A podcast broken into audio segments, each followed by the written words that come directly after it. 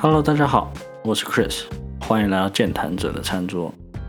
我们频道主要会跟大家分享一些、跟讨论一些国际新闻、时事，还有一些我认为很有趣的事情。那因为现在是我个人在经营这个节目，如果之后有更多的时间或者有新的伙伴加入的话，我都会尝试做一些中英语双语的节目，让不仅是喜欢我们的观众，还有希望学英语或者学中文的人都可以观看。今天只是一期简单的频道介绍、测试录音，还有上传用的一期节目。后面还有一段相同但是是英文的介绍，如果大家没有兴趣的话，可以直接跳过。很抱歉浪费了大家的时间，那我们下期再见。Hello everyone, my name is Chris and I'm your host for this podcast, The Raconteur's Table. Our podcast is all about discussing and reviewing the latest international news, current events, and things or I hope feeling my guests will find interesting. Right now, I'm the only one running this podcast.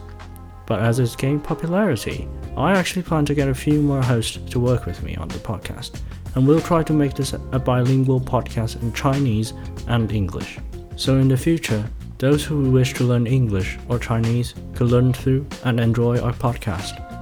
Today's episode is only a little introduction to our podcast and to let me test and figure out the recordings and uploading the content. Unfortunately, there's nothing left for today. I'm sorry if I took a little bit of time of yours. Thank you all, and hopefully I'll see you next time.